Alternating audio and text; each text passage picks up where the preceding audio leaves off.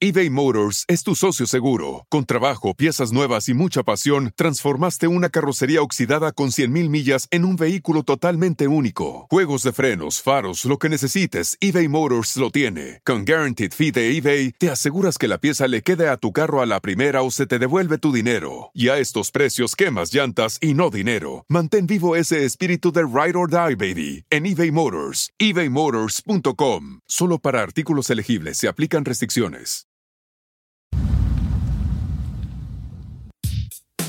HD2 107.3 Radio Centro transmite vía digital desde Avenida Constituyentes 1154, Colonia Lomas Altas, Delegación Miguel Hidalgo. Radio Centro HD2 107.3 Calidad en tu vida. Una estación de Grupo Radio Centro. Máxima audiencia en medios. Radio Centro 1030. Calidad en tu vida presenta Arriba con Maite. Arriba con Maite. Arriba con Maite. Un programa que te ayuda a vivir feliz y a plenitud. Hoy ya es un día lleno de alegría. Desde México te invito a vibrar. Con estos consejos, amigos e ilusiones que en tu radio y web podrás encontrar. Momento de estar contigo, de conocernos y aprender, de disfrutar en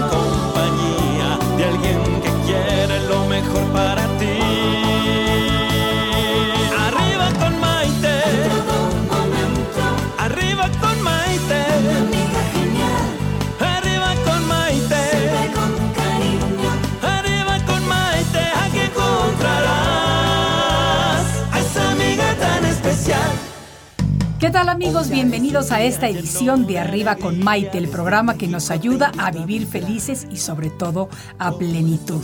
Soy Maite Prida y los saludo con mucho gusto desde la Ciudad de México. Estoy muy contenta de que nos estén acompañando a través de la señal de Radio Centro 1030 AM, señal digital. Y ya saben que nos escuchamos también por Radio Centro 1030.mx, en la aplicación de Radio Centro, en HD 207.3 y en todas las aplicaciones de radio. Y como ya es costumbre, darle la bienvenida también a todos nuestros amigos de las redes sociales, porque me encanta poder tener contacto directo con todos ustedes a través de Facebook, Maite Prida, Facebook Arriba con Maite. Nos pueden seguir también en Instagram, Maite Prida Oficial, y desde luego en nuestro canal de YouTube. Y el día de hoy tenemos un tema que pues a lo mejor es un poquito fuerte o doloroso, pero es un tema del que todos, absolutamente todos, tenemos que hablar en algún momento de nuestras vidas, ya que estamos refiriéndonos a qué pasa cuando un ser querido se nos va. La muerte de un ser querido por lo general es una situación difícil, pero casi todos tenemos que atravesarla en algún momento de nuestras vidas, dependiendo de nuestras costumbres sociales, de los valores, de nuestra educación o religión, la manera en la que enfrentamos la partida de un ser querido pues siempre es diferente. La muerte en sí es el proceso de extinción del cuerpo humano. Es desde luego individual, personal e intransferible tarde o temprano nos llega a todos al momento en el que nuestro cuerpo físico deja de poseer vida, es decir, las funciones físicas corporales cesan. Desde que el hombre es hombre se ha hablado de la muerte y dependiendo de las culturas o de las tradiciones o de la civilización y la religión es de qué manera la enfrentamos. Por ejemplo, aquí en México se celebra todos los años el Día de Muertos el primero y el 2 de noviembre. El primero se recuerdan las almas de los niños y el 2 las almas de los adultos. Es una creencia popular de que las almas de nuestros seres queridos que ya partieron regresan de ultratumba esos días, por lo cual se les recibe con una ofrenda, es decir, se les pone su comida favorita, su bebida, su fruta, se hacen tradicionales calaveritas de dulce, se dejan fotografías, se usan las flores de cempasúchil y si fuera el caso de niños, por ejemplo, se les dejan sus juguetes favoritos. El origen de esta tradición se remonta desde la época prehispánica, en la que era común conservar cráneos como trofeos y mostrarlos en los rituales que simbolizaban la muerte y el renacimiento. Pero fíjense, en todos los países se celebra de una manera diferente. Por ejemplo, en China, durante su celebración de muertos, que por cierto, generalmente dura un mes, la gente acude a las tumbas y las limpia, colocan velas y se reúnen para comer los platillos favoritos del difunto, y con eso le rinden su homenaje. En Tailandia, la celebración consiste en un tipo de procesión con música, canciones y desfiles con máscaras. Los jóvenes varones salen del pueblo al pueblo disfrazados eh, de espíritus y de fantasmas y con esto le hacen bromas a los aldeanos, mientras que los monjes, de una manera más solemne, recitan la historia de la última reencarnación de Buda. Yo he tenido la fortuna de estar en esta celebración y, y es un rara para mis costumbres, pero desde luego fascinante para verla. Aunque todas estas son celebraciones de vida y una manera de honrar a la persona que ha partido de una manera tradicional, la muerte de un ser querido provoca en nosotros un dolor profundo por la partida de esa persona. Me gustaría decir que hay una fórmula mágica por medio de la cual podemos evitar el dolor que se siente cuando un ser querido se va, pero desafortunadamente no es así. El duelo es un proceso diferente y especial para cada quien. Los sentimientos son para sentirse y cada uno de nosotros debemos sentirlos hasta lo más profundo de nuestro ser, por muy dolorosos que sean, pero es únicamente así como podemos empezar a liberarlos. Nadie puede sentir nuestro duelo por nosotros así como tampoco nadie nos puede decir de qué manera exactamente lo debemos vivir o cuánto tiempo debemos de sentirlo. Este conocimiento acerca de superar el dolor por la partida de un ser querido es parte de nuestro aprendizaje individual y parte de nuestro crecimiento espiritual. Pero para conocer un poco más al respecto y saber cómo lidiar con la muerte de un ser querido, el día de hoy tenemos en el estudio a Francisco Neri Martínez. Él es tanatólogo y nos va a poder dar algunos consejos prácticos de cómo atravesar el duro proceso de la partida de un ser querido. Así que no se vayan. Este tema, aunque puede ser doloroso o difícil, es un tema realmente valioso. Soy Maite Prida, esto es Arriba con Maite y volvemos enseguida. Estás escuchando Arriba con Maite. Enseguida volvemos.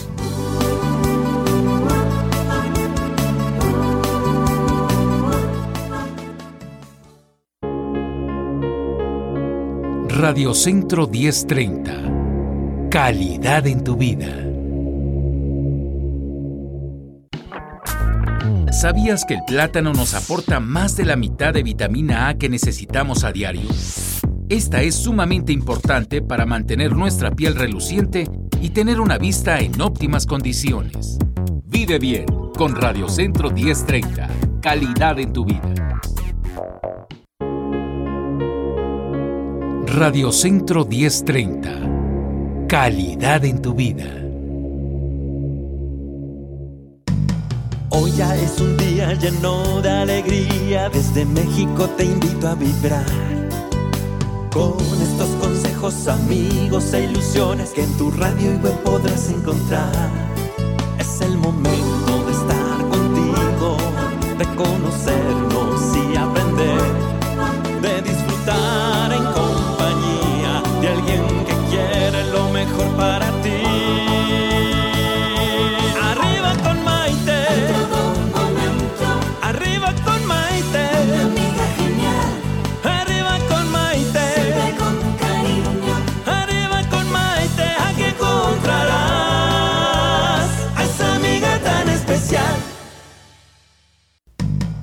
nuevamente a esta edición de Arriba con Maite, el programa que nos ayuda a vivir felices y sobre todo aprender a vivir a plenitud. El día de hoy estamos hablando de un tema un poquito difícil porque estamos hablando de qué pasa cuando un ser querido se nos va. Pero para eso precisamente invitamos al tanatólogo Francisco Neri Martínez, quien ha trabajado como voluntario, fíjense qué difícil esto, ¿eh? en oncología pediátrica en el Hospital General de México. Además es conferencista, imparte talleres y pláticas familiares, acompañamiento y coaching en el manejo, en el manejo perdón, de todo tipo de pérdidas y para todas las edades. Así que vamos a darle un aplauso de bienvenida a nuestro invitado del día de hoy, Francisco Neri Martínez. Al contrario, muchas gracias a ti por compartir este día con nosotros y sobre todo hablando de un tema que la verdad es un tema difícil. Sí, sí, yo creo que, que este es un tema que aunque uno esté pues preparando a los demás, diciendo cómo es lo mejor, que es natural, que todos lo vamos a vivir en algún momento, Sí, resulta que cuando nos llega, sí, cuando tenemos la pérdida de alguien muy cercano, sí, entonces las cosas cambian, absolutamente. ¿no? Sobre todo porque generalmente yo pienso que tenemos la tendencia a pensar que alguien más se va a morir o nos enteramos de que el abuelito, el primo, la tía, lo que sea.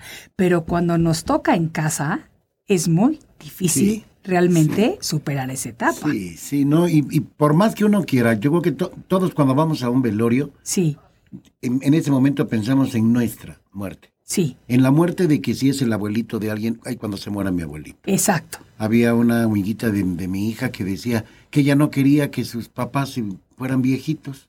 Y le no te "¿Por qué?". preocupes, hija, se van a morir jóvenes. Ay, no, no, no, tampoco. Bueno, entonces no queremos nada. Exacto. Queremos que la gente nos dure y que sea eterna y que nunca se vaya. Sí, Digo, qué bueno que es algo que no depende de nosotros. claro, porque, Porque si no, nunca dejaríamos ir. Nadie, A nadie. nadie. Y aquí estarían los abuelos de mis abuelos y Sí, exactamente. seríamos un mundo inmenso lleno de gente muy anciana, con mucha sabiduría, pero, pero qué bueno que aquí es un ciclo y es algo que tenemos que, que ver como un trascender.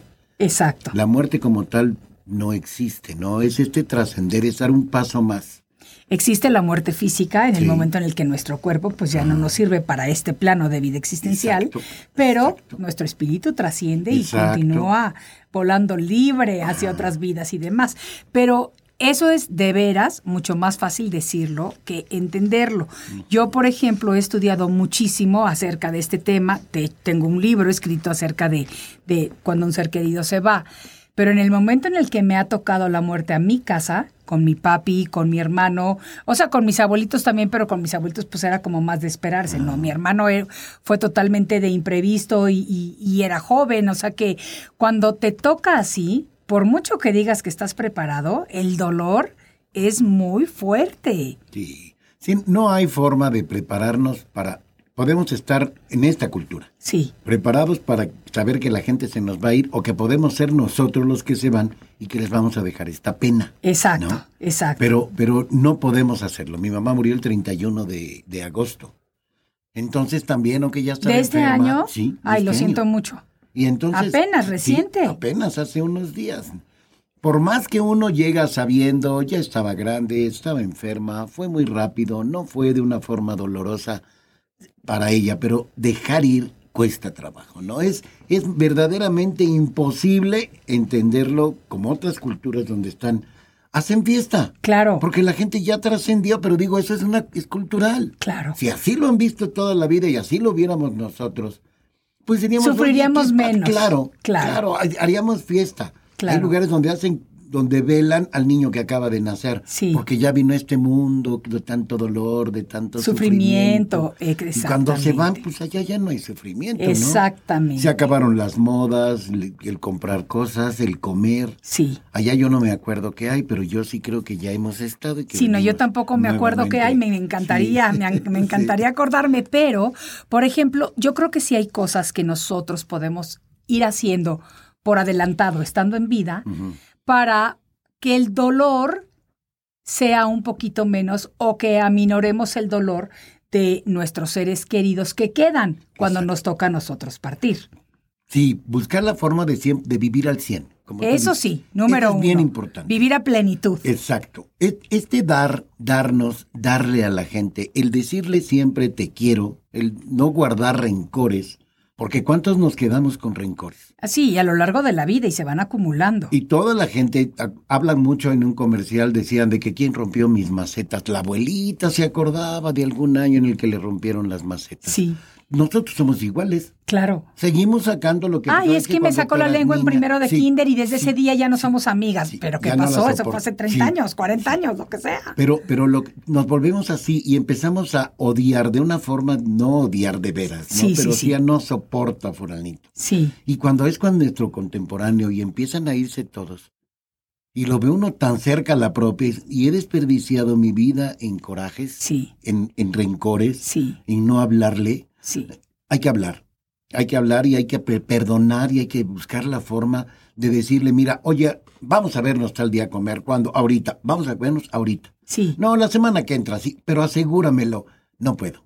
Claro. No te lo puedo asegurar porque eres muy pesimista. No, hay que ser realista. Claro. Lo único que tenemos y ahora está muy de moda el aquí y ahora. ahora. Pero es cierto. Sí, pero ahorita está de moda decirlo, de aquí para afuera. Pero realmente crear conciencia de eso, yo me he dado cuenta ahora que me regresé a vivir a México, después de 38 años estando fuera, que aquí la gente te dice, ay, qué padre, qué gusto me dio verte, hay que vernos para comer. Hablamos la semana que entra.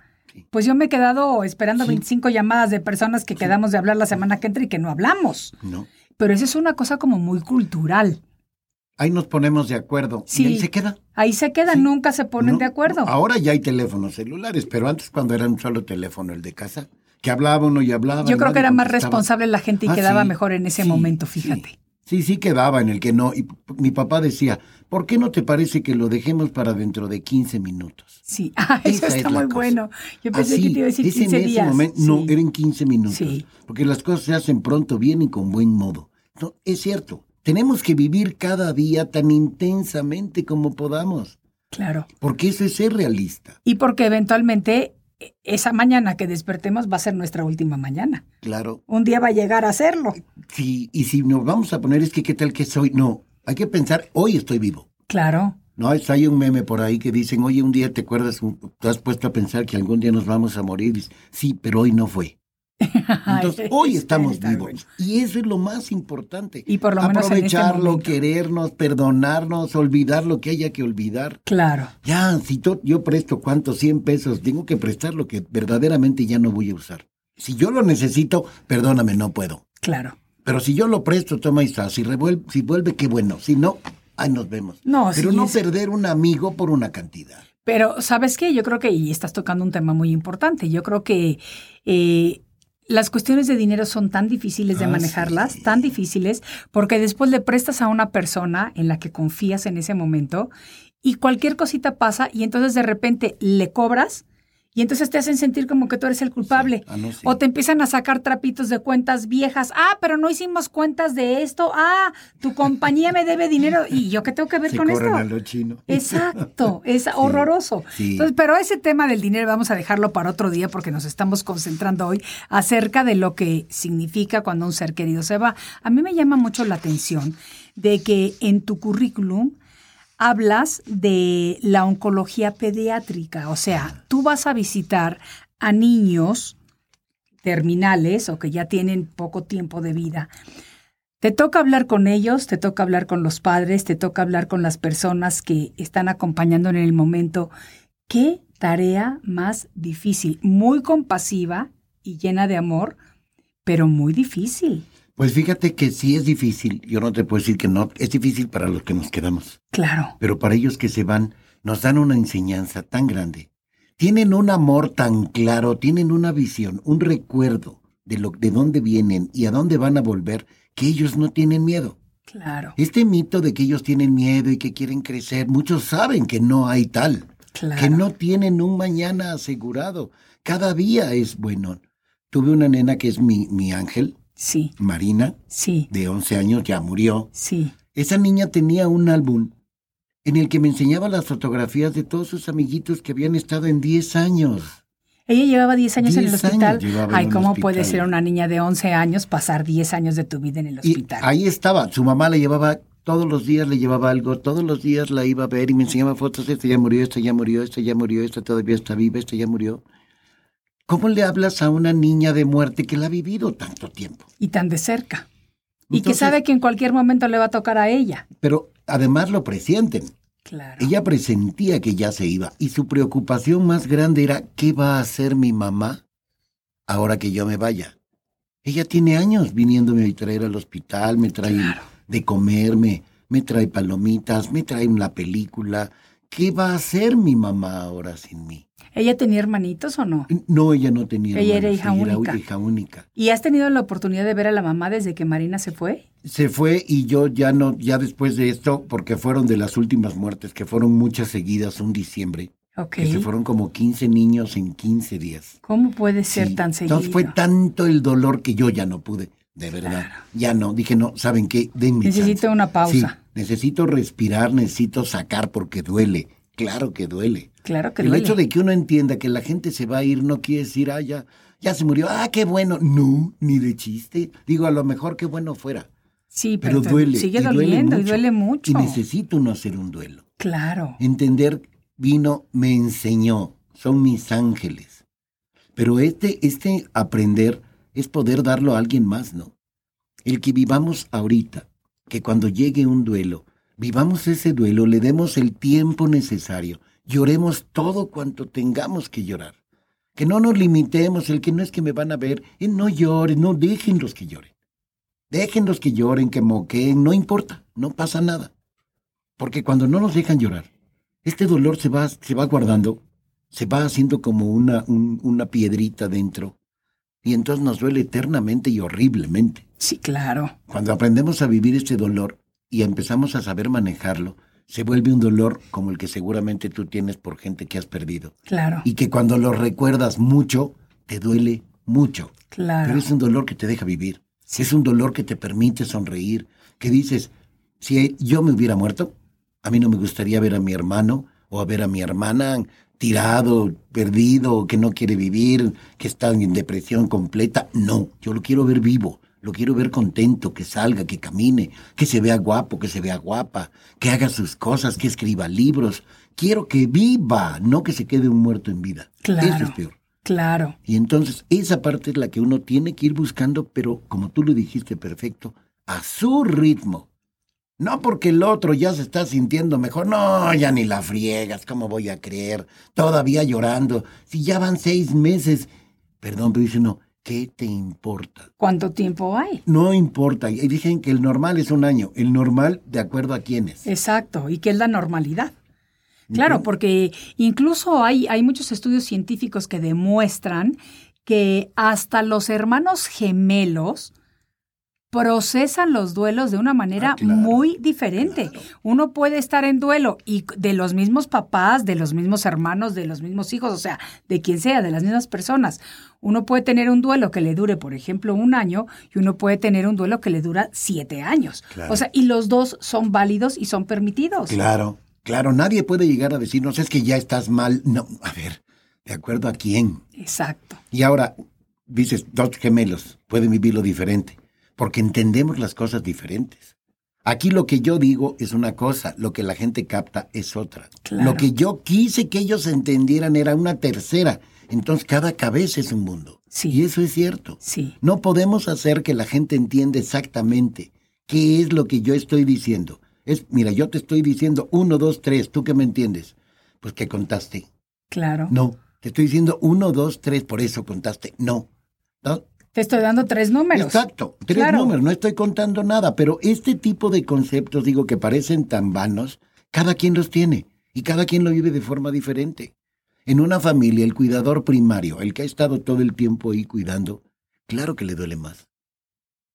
Es que el que más dio, sí, el que más dio, el que más estuvo, el que más participó, el que más le demostró a esa persona que lo amaba. Pero el que no está, también le duele mucho. Absolutamente. Y dicen, y no, es porque que- nunca sabes por qué no está. Exacto, y no puede uno juzgar. ¿Y ¿Cómo voy No a creer? Tú es que tú eres un ingrato porque no veniste y tú qué sabes. ¿Y tú qué sabes qué situación tenía yo en este momento? ¿Qué estaba yo atravesando? ¿Cuál era mi condición económica? Eh, ¿Qué situación de familia tenía yo para no haberme podido desplazar durante ese momento? ¿Y tú qué tanto sabes si yo era lo suficientemente fuerte o si yo era cobarde para no ver a esa persona en el último momento? Y digo esto hablando en caso de una enfermedad. Pero miras qué importante es eso.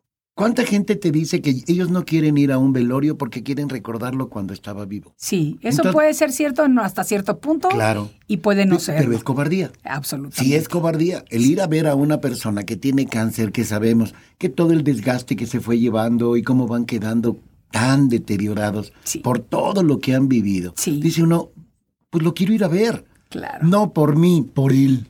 Claro. Es por él que yo voy a ir, no para yo verlo y así que yo tengo mi palomita. No, No. es darle su hasta luego, quieres algo, en algo que te pueda yo apoyar, pero en algo que te pueda yo apoyar, y es como lo decíamos, y aquí está mi teléfono y sí me encuentras. Sí, Porque si yo te voy, ay, llámame cuando quieras, y yo no estoy, sí.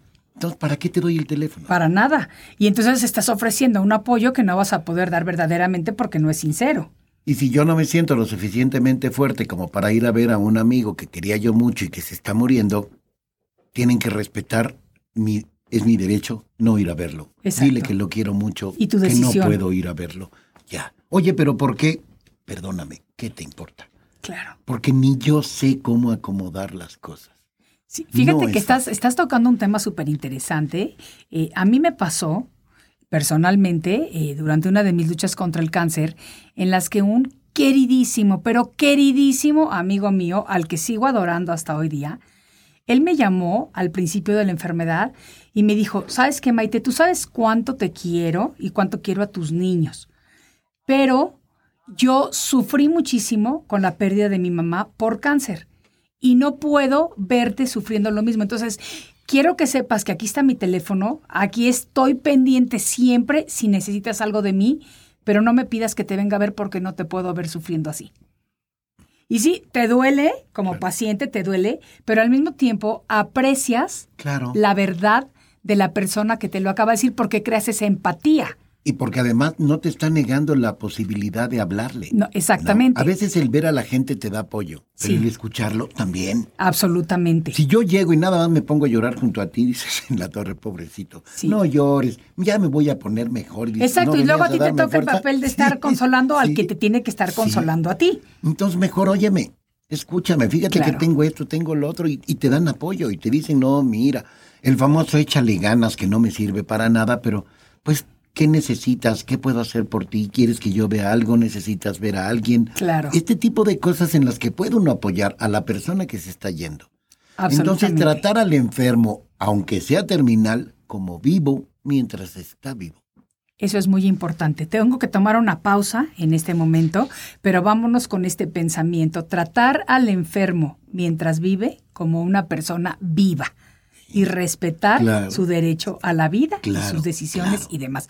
Ahorita regresamos con este tema tan interesante, cuando un ser querido se va. Soy Maite Prida y me encuentro con Francisco Neri Martínez, tanatólogo. Así que no se vayan porque tenemos que tomar una breve pausa, pero volvemos enseguida. Estás escuchando Arriba con Maite. Enseguida volvemos.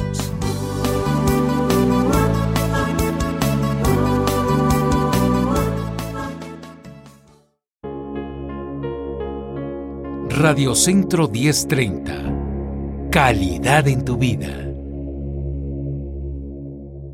Preguntas con respuestas. En la salud. En la salud. ¿Qué es la hipertensión arterial? Es el aumento por encima de los valores normales de la presión de la sangre que fluye a través de las arterias. Esta elevación puede manifestarse de forma crónica y afecta paulatinamente al corazón y a los vasos sanguíneos. Se le conoce como hipertensión arterial sistémica. Consulta a tu médico. Esto fue Preguntas con Respuestas en la salud. Radio Centro 1030. Calidad en tu vida. Hoy ya es un día lleno de alegría, desde México te invito a vibrar. Con estos consejos, amigos e ilusiones que en tu radio y web podrás encontrar. Es el momento conocernos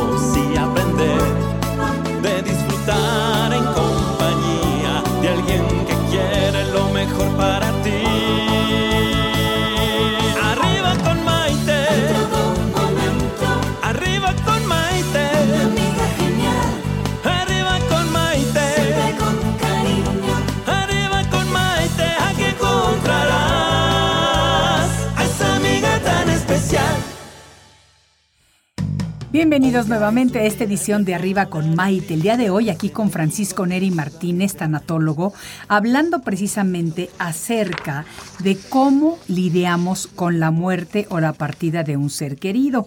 Antes de tomar la pausa, estuvimos hablando acerca de lo importante que es tratar a las personas enfermas como personas vivas todavía no como que ya los estamos dando por sentado de que ya se nos van. Claro, y como enfermo tú lo agradeces. Claro, porque además le seguimos pidiendo opinión. Claro. Es muy difícil el preguntarle a alguien, bueno, ¿y tú qué quieres que se haga con tu cuerpo?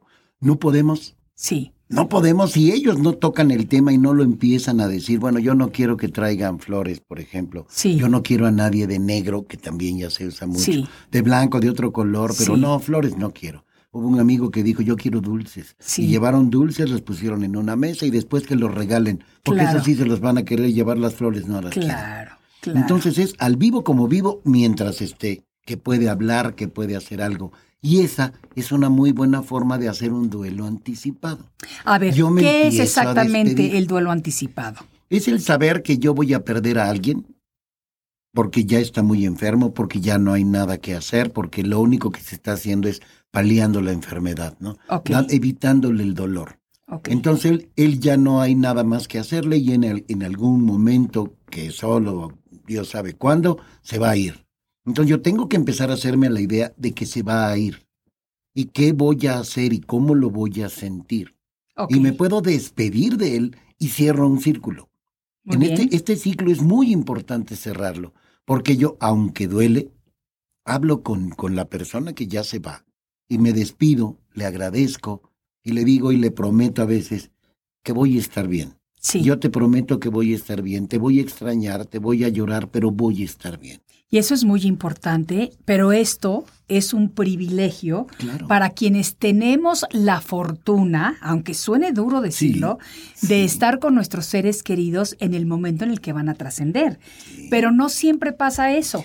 ¿Qué hacemos o cómo lidiamos con una pérdida repentina y totalmente inesperada? Porque ese es un dolor que también muestra la gama de todas estas sensaciones de incredulidad, Ah, claro. de enojo, de cuestionamientos. ¿Cómo lidiamos con una pérdida repentina? Una pérdida repentina es diferente totalmente, porque esta no estamos preparados. Claro. En esta no pudimos hacer un duelo anticipado. No tenemos ni la más remota idea de que fulanito, fulanita ya no esté. Pero si ayer lo vi, hablé por teléfono con él la semana pasada, Sí. nos íbamos a ver mañana, Sí. si iba a ser su cumpleaños, una serie de cosas que, que vienen y que es muy difícil porque viene mucho enojo, es cierto, Sí. mucho enojo con Dios. Sí, Porque dice uno, no, es que entonces Dios no existe. sí, ¿Cómo voy a creer? Porque habiendo tanta gente mala, se Porque muere se el lleva que el es bueno. Claro. sí. ¿Por qué no se murió el ratero que vive ahí en la esquina que todo el mundo sabe que es sinvergüenza? Claro, No, no, claro. porque uno quiere que eso sí, pero ¿sabes qué es lo que pasa aquí? Que lo vemos como castigo. Sí, La muerte no la vemos como algo que va a llegar y que hasta, según algunos autores, hacemos un plan prenatal para saber cuándo nos vamos a ir y cómo. sí, Entonces, si yo ya ten- tengo mi plan del que no me acuerdo y sé que yo me voy a morir a una edad determinada, tendría yo que saber y estar seguro de que este trascender es como nacer. Ya estoy dentro de mi mamá, pero voy a nacer. ¿Cuándo? Pues no sé. claro, porque vas a nacer en otra vida. Y voy a, voy a nacer en otra vida. Por eso dicen que es un capullo y en la tanatología es una mariposa el emblema. Toda esta vida estamos en esta, en- siendo esta crisálida que vamos a abrir nuestras alas cuando nos morimos. Pero eso sí lo entendemos. Sí, Pero si no, nos duele muchísimo y nos da mucho Absolutamente. coraje el por qué. Y no podemos creerlo y nos enojamos con todo mundo y con nosotros. Es que tú debía haberlo visto. Estaba yo enojado con él o con ella y no le había yo hablado en tantos días. Cargo culpas. sí, Entonces, hablarlo. Ahí es donde es muy importante buscar la ayuda de un tanatólogo absolutamente. y, y hablar, hablar, es que no hice, es que no dije, es que tengo culpas, tengo remordimientos conmigo. No es, a veces es con él. Pero todo lo que él, él hizo ya no nos atrevemos a decirlo. claro. ¿Quieres Se ser te la olvida. más buena? ¿Quieres ser la más buena? Sí, Muérete. sí. Y cuando te mueres, ay, ya se murió Pobrecita, Paco. tan buena, Tan tan bueno buenos. que era. Sí, se divorció tres veces, pero ay, era Le pegaba tan a la bueno. esposa. Sí, pero no Era importa. Sí. Se enfermó del estomaguito y se enfermó del estomaguito porque era alcohólico. Exacto. Pero no nos atrevemos a decir nada de eso porque ya no está para defenderse, porque Claro. ya se murió, oye, respeta a los muertos. Pero pasan 15 días, un mes, dos meses. O y, un año. Y no era tan bueno fulanito, ¿eh? También tenía sus negritos. Claro, si nadie se muere siendo santo. Claro. Parte de esta vida es ver lo bueno y ver lo malo. Pero entonces saber que todos nos vamos a ir y estar preparados para recibir esta noticia de donde sea siempre. Oye, y tocas un tema muy interesante. Llama al tanatólogo. ¿Cuándo llamamos a un tanatólogo y para qué? Para mi forma de pensar Sí. es cuando la persona está enferma porque perdió la salud. Desde que tiene una enfermedad que es crónico-degenerativa o con riesgo de que me cueste la vida. Y esta puede ser desde una diabetes, Sí, un cáncer. sí. Aunque el cáncer sea nada más etapa uno y que no te va a pasar nada y todo, hay que estar preparado porque perdí mi salud y tengo miedo. Claro. Y el miedo es un enemigo malísimo de la salud. Quiero que me repitas esta frase. El miedo, Es un enemigo de la salud. el miedo es un enemigo malísimo Sí. de la salud. Claro. Y esto no me canso de repetir. No, porque si yo tengo miedo estoy dándole chance a mi enemigo de que siga avanzando. Claro. Estoy replegando todas mis defensas para que el enemigo siga avanzando. Es que esto me va a matar aguas. Claro. Estoy haciendo un decreto, estoy sentenciándome. Esta es una prueba de la que tengo que aprender. Todo lo que vivimos es para que aprendamos algo. Claro. ¿Cuántas veces dice uno, tengo un cáncer de estómago? Ok, hago mi análisis, ¿qué he estado comiéndome? Todos estos corajes, emociones. Nunca le he dicho a fulano que me estoy gordo por lo que... Claro, aquí están todas mis emociones negativas. Vibro en negativo. Pues ahí viene el cáncer. Perfecto. Cáncer, ya entendí, ya no te necesito, muchas gracias. Y voy a mi tratamiento, ¿eh? porque Ah, no, tampoco esto es claro, mágico. claro. Pero voy a mi tratamiento seguro de que voy a salir. Claro. ¿Por qué? Porque yo estoy seguro, ya aprendí. Ya. Claro. Claro. Yo voy a salir. Y salen. Claro. No salen que es que no tengo cáncer. Ya me voy a morir. Pues entonces, estás, estás muriéndote desde antes de que te lo digan. ¿Cómo no va a avanzar el cáncer? Y avanzar y avanzar y avanzar si uno no está defendiéndose. Absolutamente. Y la defensa es, no, tengo miedo. Así. Y tengo cáncer. Es como una caries. Tengo una caries. ¿Qué haces? Límpiale, límpiale, límpiale, límpiale, límpiale. Hasta endodoncia y lo que haga falta. Sí, quiero salvar la muela. Perfecto. Ya la salvamos. ¿Pero por qué? Porque fui y atacamos. Pero dice que sigue comiendo dulces. No te laves los dientes. No, pues ya tengo una muela picada. ¿Ya para qué? No. Es igualito con el cáncer. Igualito con cualquier enfermedad. Porque a veces hasta no tenemos cáncer, no tenemos ninguna enfermedad que sea crónico-degenerativa. Pisamos una cáscara de plátano, vamos, damos, volamos, caemos con la cabeza y ya nos morimos. Absolutamente. Pues no que estaba sano, pero ¿cómo se fue a morir? Estaba vivo. Sí. Es lo Claro. único que necesitamos. Para morirte lo único que necesitas es estar vivo. Nada no hay más. de otra. Ya. Sí. Está vivo, ya se puede morir.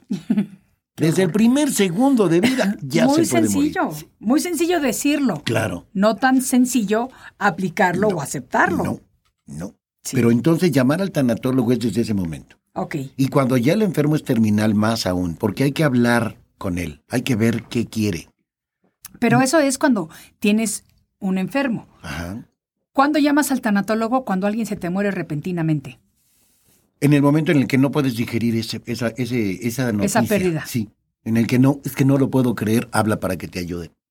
¿Qué es lo que no puedes creer? Ok. ¿Qué de esto que estás viviendo está en tus manos y qué está fuera de ti? Es que ¿por qué se murió? No por su gusto. Te lo puedo apostar que no por su gusto. Hay gente que se ha intentado suicidar y que no puede. ¿Por qué? Porque no le toca. Absolutamente. Entonces, en el momento en el que yo intento suicidarme y me suicido es porque sí me tocaba. Claro.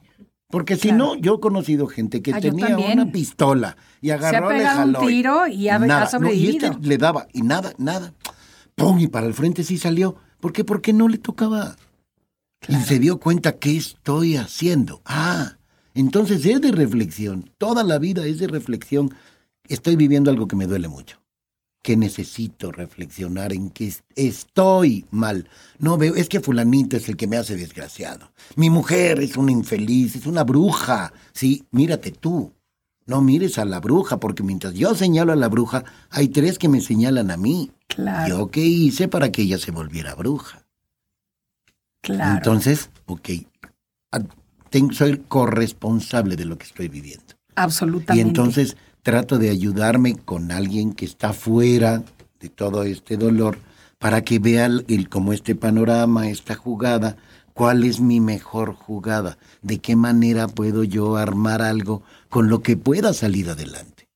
Porque vamos a salir, a fuerza vamos a salir. Sí, Pero también hay que hacer, sí, hay que buscar la forma de hacer lo que me toca claro. hacer reflexión, llorar, echar de gritos, poner una fotografía y poner música y ya que estoy yo completamente en el dolor, hablar con la persona que no está viéndola en esa fotografía. Que puedes estar enojado con la persona porque te dejó, porque te dejó con problemas, porque te abandonó y te truncó tus sueños de pasar tiempo con esta persona. O sea, se vale expresar absolutamente todos nuestros sentimientos hacia esa persona. Claro, claro. Y, y reprocharle y decirle hasta groserías si quiero. Dicen, ay, es que no se vale, no, porque lo estás diciendo, no, por eso es real. Sí, Oye, mi hijo de tal por cual, pero ¿cómo te atreviste a irte? El- yo creo o que- por qué me dejaste. ¿Por qué me dejaste? Ah, Cuando se, cuando se va el papá en un O accidente. cu- cuando se va el marido que te deja con deudas y Ni- que tú jurabas que ibas a estar ahí toda la vida juntos. Sí, Pero aquí cuando se muere es mejor, ¿no? Porque sabe uno que ya está dónde y quién se lo está comiendo. sí, malo cuando se fue y quién sabe dónde ande. Ahí es donde sí cuesta más trabajo una, una separación que ser viudo. Fíjate, eso no lo había cuestionado yo, pero vamos a tomar una pausa que ya es el momento de que nos toca y vamos a continuar platicando y nos vamos a algunos comentarios y preguntas que tenemos del público. ¿Te parece Me bien? parece muy bien. Muy bien, amigos, regresamos después de un momentito, de una breve pausa. Esto es Arriba con Maite. Ya volvemos. Estás escuchando Arriba con Maite. Enseguida volvemos.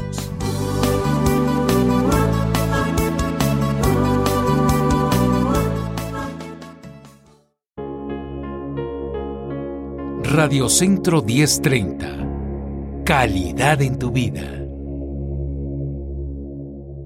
Preguntas con respuestas. En la salud. En la salud. ¿Cuál es la función de las arterias, venas y capilares? Las arterias llevan la sangre a los órganos de nuestro cuerpo. Las venas regresan la sangre al corazón y los capilares son las minúsculas estructuras en donde se juntan las pequeñas arterias y las venas. Las arterias tienen una mayor presión que las venas. Consulta a tu médico. Esto fue Preguntas con Respuestas en la Salud. Radio Centro 1030. Calidad en tu vida. Hoy ya es un día lleno de alegría, desde México te invito a vibrar. Con estos consejos, amigos e ilusiones que en tu radio y web podrás encontrar. Es el momento de estar contigo, de conocernos de disfrutar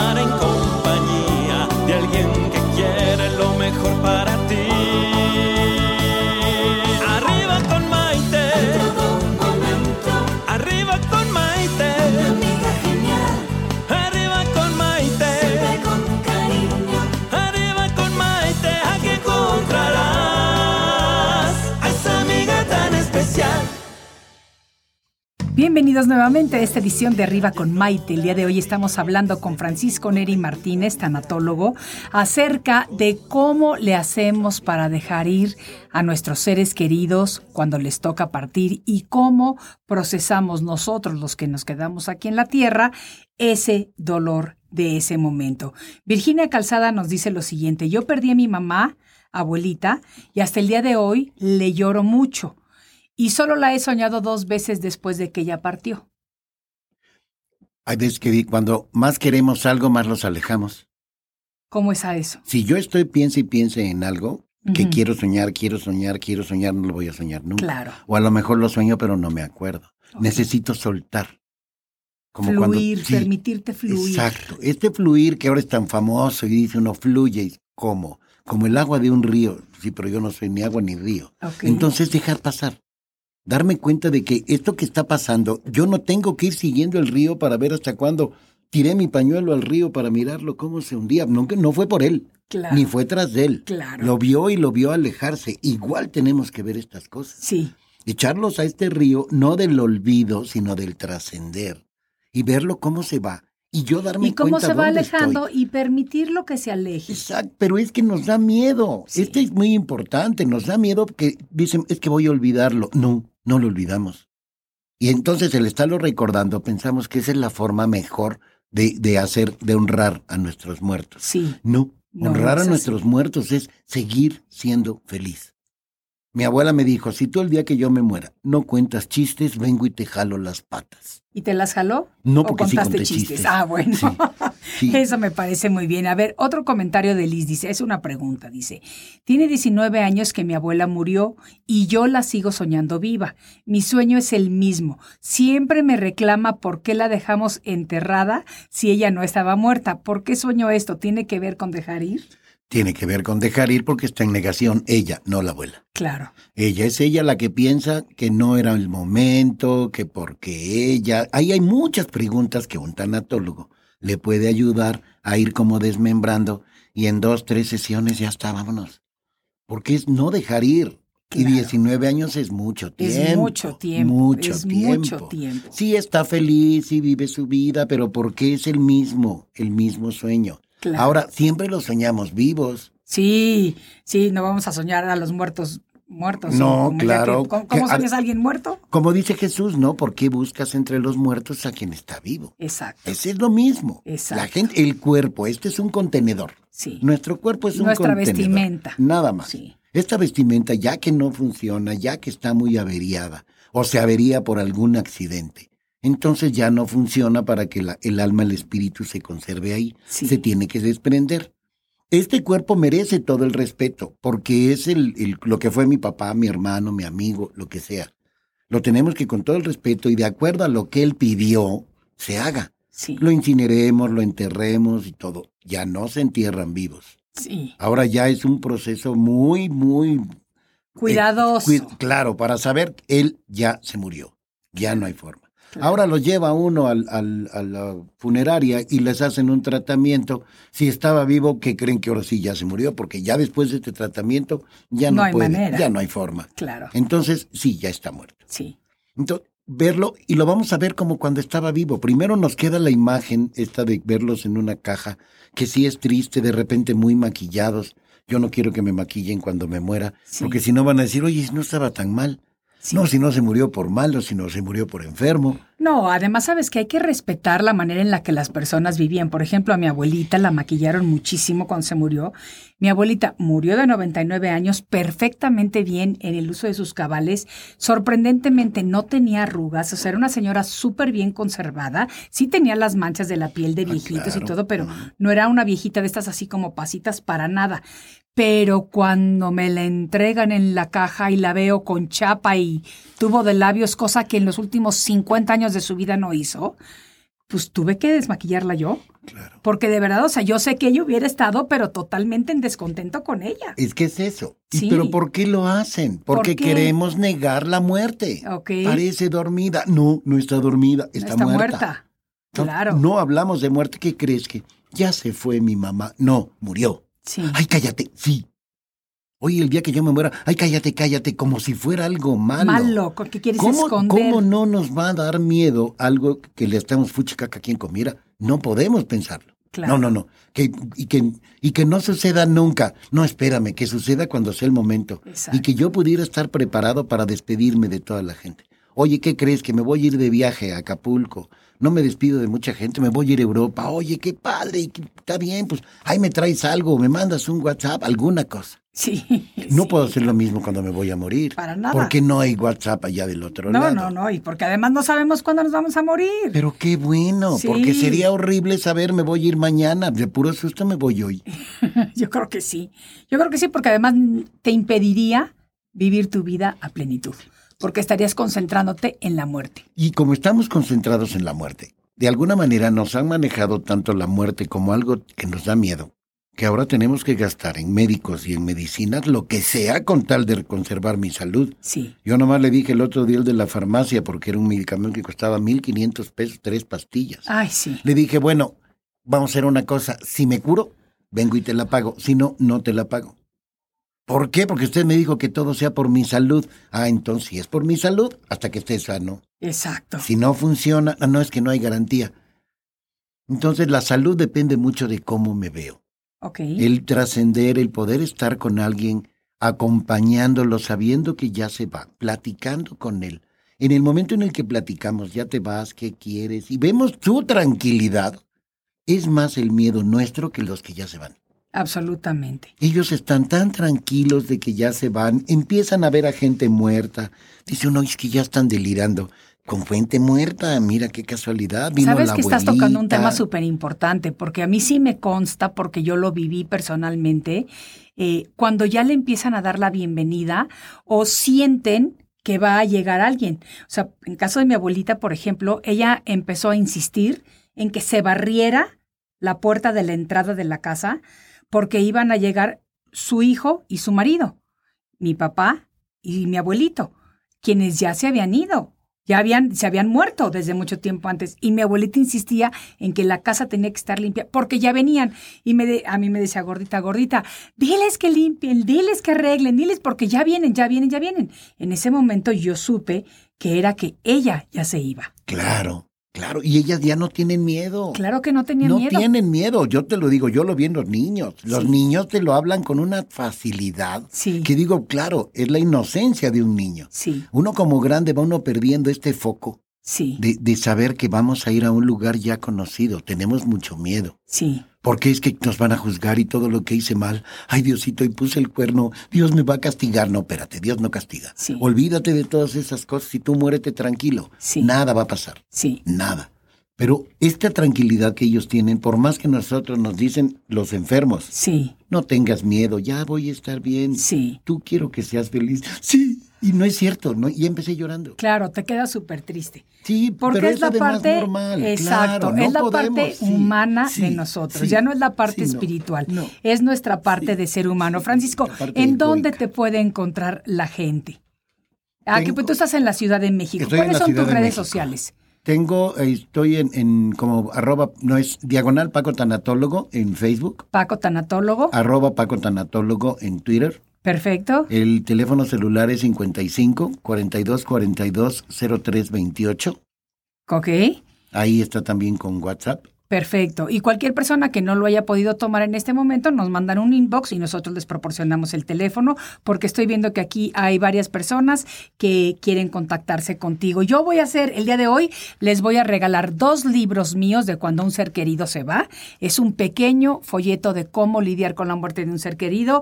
Le voy a regalar uno aquí en la Ciudad de México a la persona que lo pueda venir a recoger a las instalaciones de Radio Centro y el otro se lo voy a regalar a alguna persona de Estados Unidos que necesite apoyarse en este libro, que yo no le haya regalado otro libro antes, eso va para México y Estados Unidos, y que realmente le vaya a ser de utilidad. Entonces, Francisco, te quiero agradecer muchísimo que hayas compartido este tiempo con nosotros. De verdad que el programa se nos fue rapidísimo.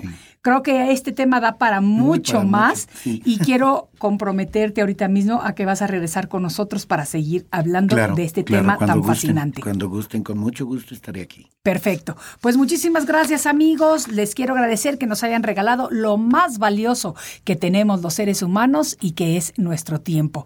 Gracias por haber compartido con nosotros esta edición de Arriba con Maite y nos vemos en la siguiente. Hasta la próxima. Radio Centro 1030. Calidad en tu vida presentó Arriba con Maite. Arriba con Maite. Arriba con Maite. Un programa que te ayuda a vivir feliz y a plenitud. Arriba con Maite, aquí encontrarás a esa amiga tan especial. ¿Sabías que comer manzana nos ayuda a mantener limpios nuestros dientes evitando la caries? Además, cuida nuestras encías haciéndolas más sanas y firmes. Vive bien con Radio Centro 1030. Calidad en tu vida. Preguntas con respuestas en la salud. En la salud.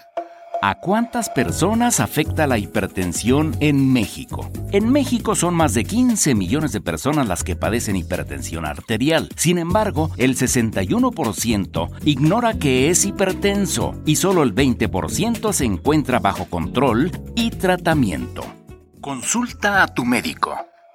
Esto fue Preguntas con Respuestas en la Salud. La vida exterior es un reflejo de la vida interior y ningún hombre puede dominar el ámbito exterior y físico sin controlar el mundo interior.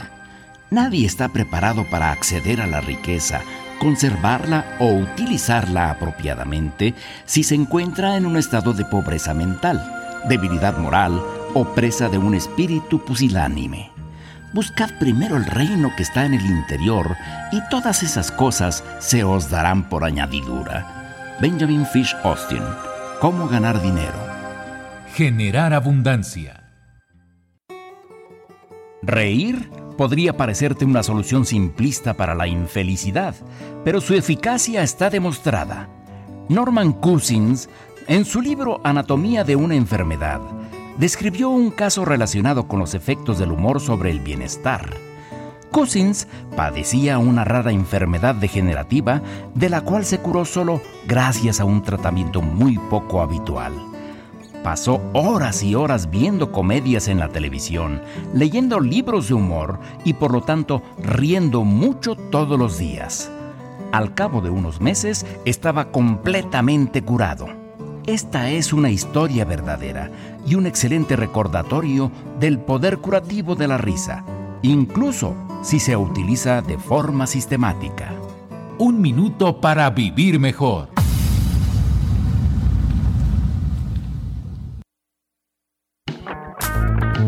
¿Sabías que comer melón nos ayuda a eliminar las toxinas que se encuentran en nuestro organismo? Esto ayuda a prevenir el desarrollo de manchas en nuestra piel. Vive bien con Radio Centro 1030. Calidad en tu vida. Preguntas con respuestas en la salud. En la salud. ¿A quiénes afecta la hipertensión? Se trata de una enfermedad frecuente en todo el mundo. Afecta a poco más del 20. BP added more than $70 billion to the U.S. economy in 2022 by making investments from coast to coast. Investments like building charging hubs for fleets of electric buses in California and starting up new infrastructure in the Gulf of Mexico. It's and, not or. See what doing both means for energy nationwide at bp.com slash investing in America.